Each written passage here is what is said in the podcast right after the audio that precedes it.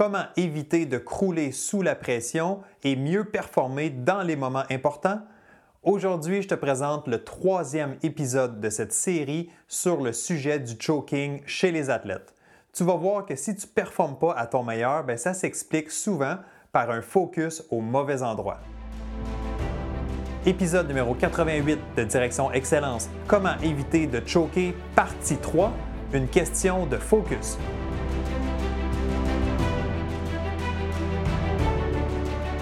Bienvenue à Direction Excellence où je vous partage mes meilleures stratégies et je vous fais bénéficier des conseils d'experts du monde sportif.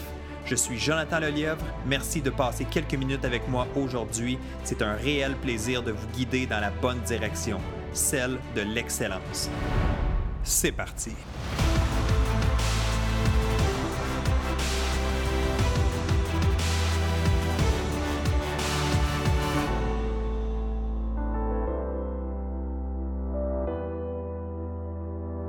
Salut, bienvenue à ce nouvel épisode de Direction Excellence. Que tu m'écoutes en vidéo sur YouTube ou en format podcast, merci de passer quelques minutes avec moi. Merci pour la confiance. Je suis Jonathan Lelièvre, consultant en performance mentale et fondateur du Club Direction Excellence, une plateforme d'entraînement mental en ligne pour athlètes.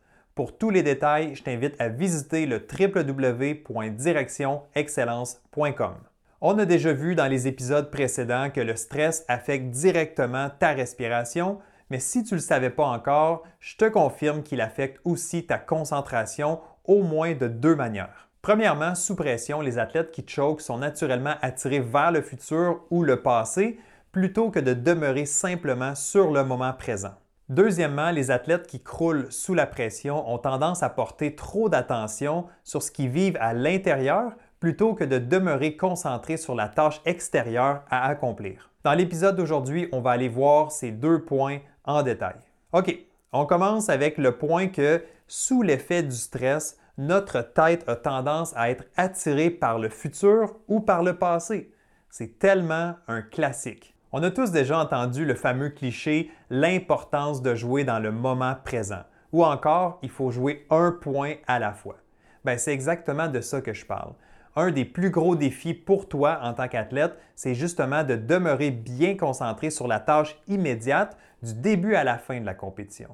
Donc, ce n'est pas si facile parce que juste dans notre quotidien, en tant qu'être humain, on passe environ 50% de notre temps ailleurs que sur l'instant présent. C'est vrai, pense-y pour un moment.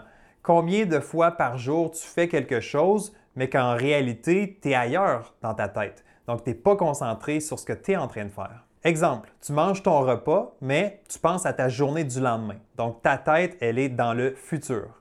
Un autre exemple, ben, tu prends ta douche, mais tu es plutôt en train de repasser en revue la journée que tu viens de vivre. Donc ta tête, elle est dans le passé. Tu vas me dire, ouais, mais Jonathan, en mangeant ou en prenant ma douche, ben, c'est pas si grave d'avoir la tête ailleurs. C'est pas totalement faux, mais à d'autres occasions, par contre, ça commence à être un problème plus sérieux. Quand tu conduis ta voiture, est-ce que tu es bien concentré sur le présent? Je te laisse t'imaginer les impacts d'avoir la tête ailleurs. Et quand tu es en compétition, dans un moment clé, un moment de pression, est-ce que tu peux te permettre d'avoir la tête ailleurs? Certainement pas. Quand c'est le temps de livrer la marchandise dans un moment critique, toute ton attention doit être sur le ici et maintenant. Tu ne peux pas être à ton meilleur si ton focus est accroché sur le passé ou que ton focus est trop loin dans le futur. Solution maintenant. Pour te ramener dans l'instant présent, je te suggère de prendre une ou deux grandes respirations. Pourquoi encore la respiration? Ben, parce que respirer, ça se fait seulement dans le présent. Donc en focusant pour un court instant sur ta respiration, ça te recentre sur le présent. Tu peux aussi utiliser un mot-clé si jamais tu sens que ta tête n'est pas au bon endroit. Donc ça pourrait être quelque chose comme reste ici, moment présent, tête à la bonne place ou ici et maintenant. Bref, à toi de trouver ce qui te convient le plus. Passons maintenant à la deuxième manière dont ton focus est affecté sous pression. C'est au niveau de sa direction. Donc, ce qui fait qu'un athlète perd ses moyens quand ça compte, ben, c'est souvent parce qu'il se préoccupe trop de lui-même ou de sa mécanique plutôt que de se concentrer sur la tâche à accomplir. Encore une fois, c'est vraiment une erreur classique. On parle ici d'un focus interne plutôt que d'un focus externe. Prenons l'exemple d'un joueur de soccer ou un joueur de foot pour mes amis européens, Disons qu'il obtient un penalty en fin de match et qu'il a l'opportunité de placer son équipe aux commandes. Donc son focus devrait être plutôt externe, donc devrait être tourné sur la cible qu'il souhaite atteindre pour marquer le but. Ses yeux et son attention devraient être sur la tâche à exécuter, sur la cible à toucher et non sur ce qui se passe à l'intérieur de lui. Si son focus est interne, il va peut-être commencer à penser à l'importance du moment et même à ce qui va arriver s'il échoue.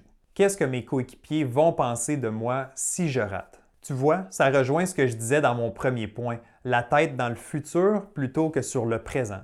Donc, ce n'est pas le temps de penser à ce qui pourrait arriver, c'est le temps de penser à ce que tu as à faire. Un autre danger d'avoir son focus tourné vers l'intérieur plutôt que vers l'extérieur, c'est que tu commences à te préoccuper de tes sensations. Donc, tu réalises par exemple que ton cœur bat plus rapidement, que tu as les mains moites, que soudainement tu as plus de tension musculaire. Bien, c'est là que la panique embarque et que ta performance se détériore. Pire encore, c'est quand tu commences à penser à ta mécanique. Le joueur de foot n'a surtout pas besoin de penser à comment botter le ballon. Si son focus est interne, ben, il va peut-être commencer à se questionner sur sa technique, l'angle de son pied, ses hanches, son transfert de poids, la puissance nécessaire, etc. C'est une belle recette pour perdre la fluidité nécessaire ou perdre le côté naturel de son mouvement.